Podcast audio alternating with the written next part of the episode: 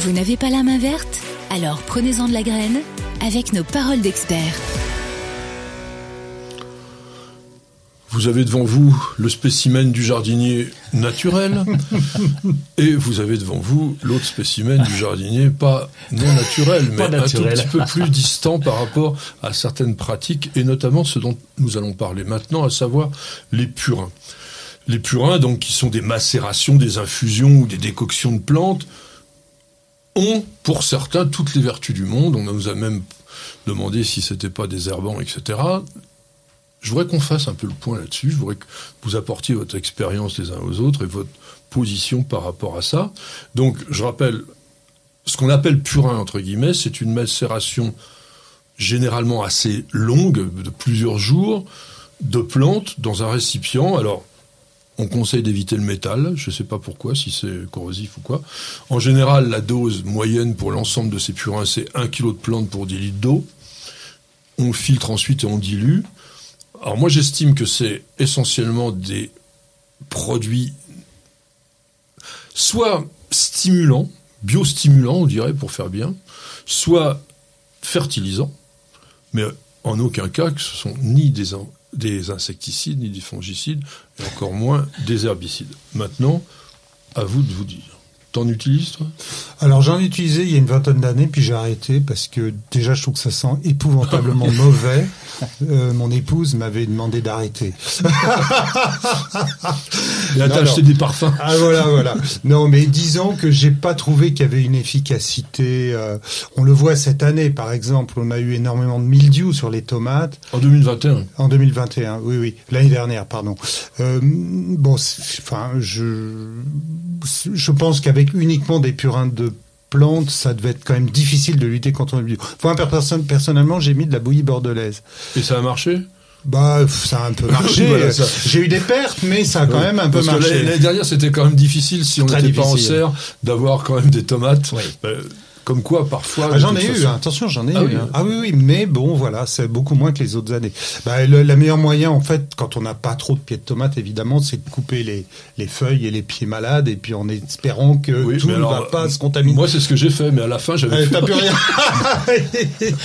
Il avait un rogaton qui est passé. Alors, monsieur Roland, l'homme du jardinage naturel, qu'est-ce que tu fais, toi? D'abord, je fais rien, parce que moi, j'utilise de produits mieux, je me porte, si ce n'est pas. c'est pas des produits, c'est quand même des extraits naturel. C'est comme, une sorte de compost liquide on va dire. Oui, cela dit, tu peux les retrouver dans des marques qui ont pignon sur rue, ah euh, qui ont fait, qui vendent aujourd'hui du mm. purin euh, d'ortie, de consoude, de prêle, hein, etc. Ça fait, un moment, oui, oui. C'est sur encore des produits qui normalement ont un label naturel. C'est comme si tu achètes aussi des composts naturels dans le commerce. Le problème, c'est pas de savoir si on les achète ou si on les achète pas. Le problème, c'est de savoir si c'est intéressant au niveau d'une certaine efficacité. Est-ce que tu euh, en as Alors, j'utilise uniquement le purin de consoude Oh, tout simplement parce qu'on a beaucoup de consoude. parce bah voilà, faut en avoir sous la main. Ah c'est facile. Hein. Moi j'avais beaucoup d'orties à une époque, alors c'est vrai que oui, on peut. Mais nous on préfère les manger. Mais ça c'est encore ah, un autre très bon aussi. mais bon, euh, mais il va, craquer. il va craquer. Attention, on a encore une émission à tenir. Alors le purin de consoude est assez facile à faire parce que justement on a une quantité et puis je dirais que c'est pratiquement plus riche que le purin d'ortie. Alors il y a deux choses dans ce qu'a dit Patrick en préambule. C'est d'abord les purins, d'autre part la communication qui est faite autour. Et là, je suis assez d'accord avec Patrick. On a le purin, à nous de le gérer, à nous d'utiliser en fonction de nos besoins, comme le purin de prêle, si on veut essayer de limiter les maladies. Par contre, il y a quelquefois des communications qui sont faites en nous annonçant que le purin d'ortie est un engrais, va tuer les pucerons, va être insecticide, etc. Ah, et va même être désherbant. Donc, j'en mettrai pas s'il est désherbant. Hein. Donc, ça, peut me paraître dangereux. Et puis, deuxième point, c'est souvent les dosages. Évidemment, là, bah, là, les dosages, on n'a pas, on est, on est dans l'à peu près, quoi. Mais bon, voilà. Il semblerait que ce soit aussi préconisé sur 1 kg pour 10 litres d'eau. Voilà. Mmh. Alors après, faut le, faut le diluer, hein, parce que ça, assez dense quand même le, le purin de consoude, c'est assez euh, très riche en phosphore et en potassium. Voilà, hein, oui, potasse, azote. Euh, d'où l'intérêt, comme tu disais, d'engrais en fait. Hein, c'est un, un stimulant. Oui. stimulant Alors, dans le cas de Marc, euh, c'est aussi un, un, insectifuge ou, ou un insecte famille fude, puisque ça pue tellement que tout le monde se sauve. Ah bah oui, oui. bon, ça remplace pas la citronnelle, mais bon. Non, je voulais juste ajouter une chose. J'avais fait un article dans le Figaro il y a quelques années là-dessus, sur la base d'une étude qu'avait faite la SNHF, une étude Société nationale d'horticulture de France, qui avait fait une, une étude bibliographique sur euh, ces purins d'ortie.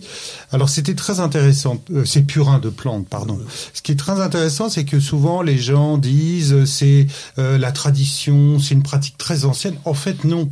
Ça remonte à il y a une vingtaine d'années, fin, fin des années 90. Non, plus que ça.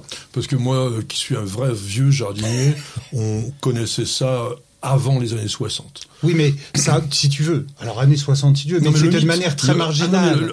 tu as raison. C'est-à-dire que le côté mythe, le côté euh, extraordinaire. La, Olivier de Serre n'en parlait pas, tu vois ce que je veux dire. C'était pas comme ça. Voilà.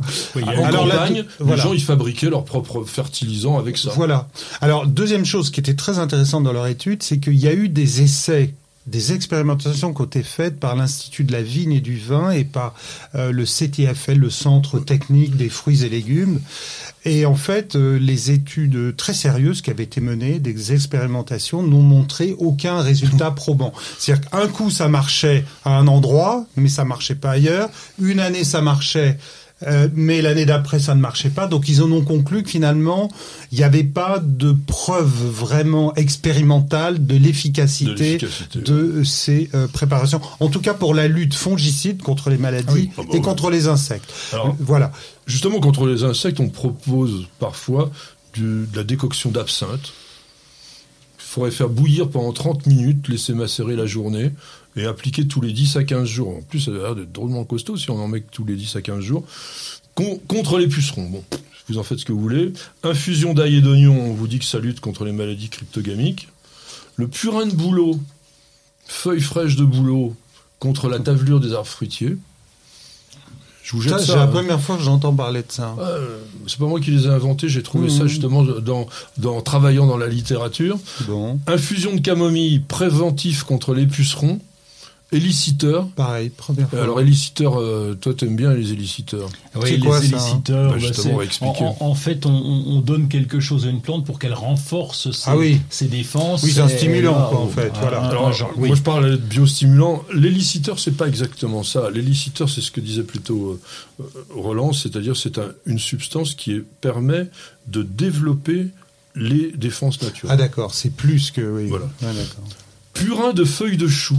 Alors là, complètement comme engrais, euh, parce qu'il contient pas mal d'azote et d'oligo-éléments. On, voit beaucoup dans la littérature. Il y a du soufre aussi. Purin de fougère.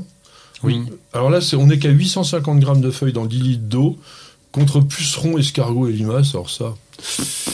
Oui, là, je demande à voir euh, aussi. Hein. Tiens, pour toi, ça va te servir le purin de genêt, prévention contre la pyrite du chou. Oui, il faut que je trouve du genêt. Parce que j'ai ah les oui, déjà. Hein. Les pas... c'est bon, je suis ouais, C'est pour ça, c'est que. Ouais, mais t'as le BT qui marche bien contre les, les chenilles à la limite. Alors, purin de lavande, ça... Non, mais le BT, c'est naturel, je veux dire. Alors, moi, j'essaye d'en mettre le moins possible. Tu sais pourquoi? Parce que je déteste sortir le pulvérisateur. ça me gonfle. C'est comme l'arrosage. Je déteste arroser. C'est, ouais, non, mais c'est vrai. C'est exactement ça. Quoi qu'on mette dans. Le purin de lavande, ça pourrait fonctionner, ça, parce que la lavande, elle a des huiles essentielles qui pourraient être efficaces contre les pucerons et les fourmis. Mais le purin d'ortie. Il faut pas sous-estimer tous ces purins, mon cher Patrick. Je sous-estime pas. Arrête peu tout ce que je te dis. Tu m'as fait peur. Après, non, moi, ce que j'attends de toi, c'est que tu les utilises tous ceux que j'ai cités et que tu puisses revenir à l'émission en disant j'ai fait tout j'ai fait tout ça. Et comme on est très en retard je terminerai avec le purin de... parce que j'en ai encore toute une série ah oui, non, mais là, tu purin de le purin de sureau on contre la pyrite du chou la teigne du poireau. vous vous rendez compte le purin de sureau le, les pucerons la pyrite du chou la teigne du poireau les altises tiens les altises pour toi. Vous vous rendez compte un petit peu. Donc voilà les purins c'est un petit peu bon la bouteille à l'encre si je dirais. Vous essayez, puis vous nous en parlez.